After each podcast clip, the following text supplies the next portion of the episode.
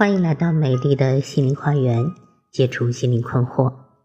大家好，我是心理咨询师张霞，我的微信号是美丽花园的手写大写字母，也就是大写的 M L H Y 加数字一二三四五六七八九。我的 QQ 是二五零七幺幺四二零幺，欢迎大家与我沟通联系。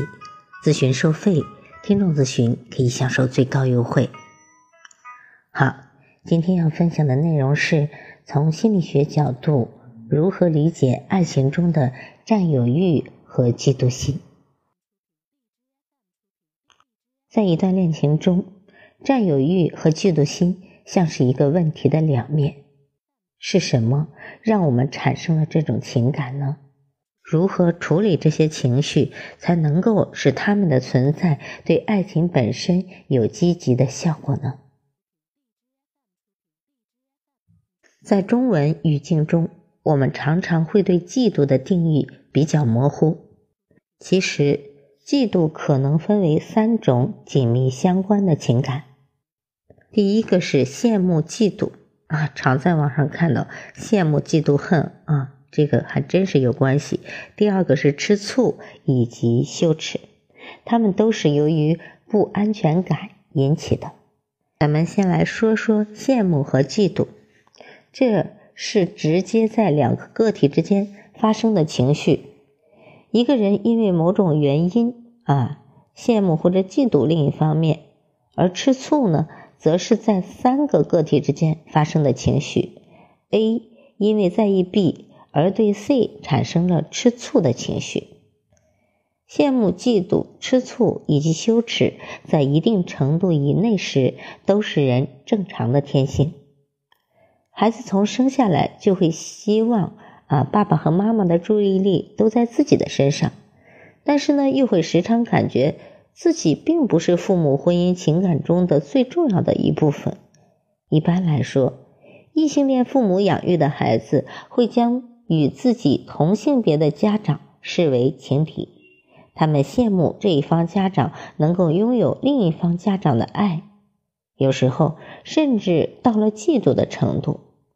我们很容易就想到，成年以后，一个介入婚姻的小三，对于其想要替代掉的伴侣中的那一方，也是有类似的羡慕、嫉妒、恨的心情。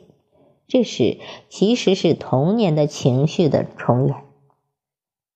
当家里有新生儿出生的时候，小孩很容易因为父母对新生儿更加照顾而产生嫉妒的情绪。如果之后在心中留下“我父母更喜欢我的某个兄弟姐妹”的执念的话，可能一辈子都会受到羞耻感和感情上无法被满足的困扰。此外，当然，如果家长时常不在身边，如父母离异啊，或者是工作忙碌，孩子感受到的被遗弃感和自我羞耻感就会更加的强烈。那么，我们再来深入分析一下这三种情感以及他们对我们的影响。先来看羡慕和嫉妒这个词，包含了中文的羡慕和嫉妒两种含义。事实上，嫉妒是羡慕的一种延伸，即当人看到他人的精神或者物质资产时，比如美貌、成功。才能或是钱财产生的一种厌恶或者不满的情绪，这其实也是我们看到自己不如他人的时候，为了防止羞耻感而产生的防御机制。如果这个机制运行顺利的话，我们就并不会觉得自己太无能，有时候甚至还觉得自己高人一等，看不起那个我们嫉妒的人呢。一个具有攻击倾向的自恋情节患者，可能还会进一步去诋毁别人的名声，或是侵占别人的资源财产，但是却不能够意识到自己发起攻击是因为深深的自卑感和嫉妒的情绪是一样的。目中无人的态度和攻击倾向也是我们自我防御的机制。一般来说。我们表现出来的诋毁和攻击性越强，往往因为内在深处我们自己对自己的羞耻感越强。但我们还是有可能用很健康的方式来应对羡慕和嫉妒的。你可能会羡慕朋友新买的奔驰，也许也够钱买，但是自己的经济条件的确不如对方。以自己的条件来看，这样一部豪车并不是你应该拥有的，因此你会感到困扰、不满。但是转念一想，如果你被嫉妒驱动而去效仿他，那就违背了自己的价值观以及真实的想法。最后，即使也买了这部车，也不会真正的幸福。对比下来，还不如去认真思考什么是让我真正需要和真正想要的，以及怎么样我才能够得到这些。如此，我便能够为买奔驰的朋友感到由衷的高兴，即便还有一丝嫉妒，也是转瞬即逝的。我的价值观和需求都和他不一样。所以，他认为合适的，并不一定能够让我快乐。这就是面对嫉妒，我们应该做出的健康的回应。那么，吃醋呢？吃醋更多的和我们自身的不确定感有关。我们能够明显的意识到自己在吃醋。前面提到的嫉妒，通常指我们羡慕别人拥有的某样东西，而我们自己没有。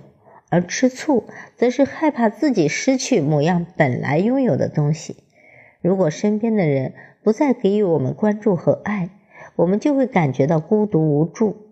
所以，吃醋就来源于我们对于没有人爱的恐惧，对他人的不信任和怀疑，甚至还夹杂着一些对于假想敌的优点的嫉妒。吃醋的情绪，很多情况下能够帮助减少出轨。所以，从历史宏观的角度来看，也许有着维护家庭和继承权的作用。但是，吃醋在人际关系中拥有毁灭性的反面效果，有时甚至导致不可挽回的后果。比如，夫妻之间产生的谋杀，很多都是因为嫉妒而导致的。再来看一个例子：有一个女生打心底里认为自己不够优秀。不配别人来爱她，所以她总是积极的去吸引异性的注意，有时候甚至故意让男朋友吃点醋，好让她感受到男朋友对自己的爱意。她的不安全感也导致她很容易吃醋。在她的想象中，男朋友总是更渴望除了她之外的其他女人，而其实事实上并不是这样的。在不安全型的情侣中。他的这种充斥着不安全感的想法非常常见，反映出内心不健康的自我羞耻感。这种情绪延伸于童年时期，由于少时情感需求上没有被满足，导致成年后的亲密关系中问题接二连三。另外一个女生则用比较健康的心理环境。她的男朋友有时和她的异性朋友或者是同事一起吃饭，她都不会感到吃醋，因为她在他们两人的情感关系中感觉安全，也相信她自己是值得被爱的。就算是她的男朋友出轨了，她也会感觉到自己的信任受到了背叛，而不是产生呃吃醋或者自我羞耻的情绪，因为。她不认为她男朋友的出轨是因为她自身的不足而导致的，啊，这个我要特别提醒那些在婚姻中呃遇到出轨这种情境的女性朋友，她们往往被啊老公的出轨打击的呃一蹶不振啊，甚至认为我就是不值得被爱的，我不够好，所以才导致老公出轨的。老公的出轨导致她的自信心大大受挫，严重自卑。我想呢，其实是你的不安全感在作怪。来看自我羞耻、嫉妒、吃醋，都是和别人比较时得出的。比如谁谁谁有这个有那个，但是我自己没有，我就是低人一等；或者谁谁谁比我更能够吸引我的伴侣，我不知道为什么我会不如他。对自己的不满足是。引发这些情绪的关键，其实，当我们发现自己开始不自觉的和别人做对比时，你就应该警惕了，因为它反映了你内心里的自我羞耻感。这些负面情绪越强烈，延续的时间越长，你感受到的羞耻感也就越大。只有那些自我羞耻感高的人，才会忍不住不断的和别人做比较。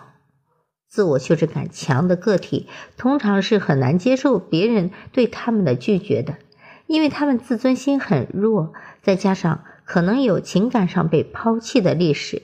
通常来说，羞耻感会导致一个人对自我或者对他人发起攻击。这些人一旦被拒绝，就开始憎恨起自己；而其他的心理更健康的人则会认为，反正拒绝我的这些人也不值得我对他好。有时候，为了印证心中认为自己不值得被爱的想法，我们甚至会下意识的推开自己的伴侣，逼迫他们离开自己。最后的情况无非是以下这几种：你早早的就想离开了，我给你个理由罢了；或者你离开我之前，先让我选择离开你吧，这样我会伤害小一些。无论是哪种情况，这都是防止自己在情感上过分依赖的一种防御机制。这让那些深信自己最终一定会被遗弃的人，至少对自身心理受伤的程度能够有所控制。那么，最后咱们来谈一下，在情绪面前，什么是该做的，什么是不该做。想要不再承受嫉妒、醋意的折磨。最重要的是提升你的自尊心。一个非常简单的技能教给大家：对着镜子做良性的自我暗示。每天花几分钟的时间，看着镜子里的自己，对自己说：“某某某啊，叫着自己的名字啊，某某某，你很可爱，你有很多值得人爱的地方，你值得身边的人对你好。某某某，我们要照顾好自己。”我们要照顾好自己的需求，对于自己想要的东西，我们不要放弃，因为我们值得拥有。如果你开始怀疑你的伴侣，那不妨想一想，在你之前的人际关系中，包括同性之间或者是家庭关系中，你真正被背叛或者被拒绝过多少次呢？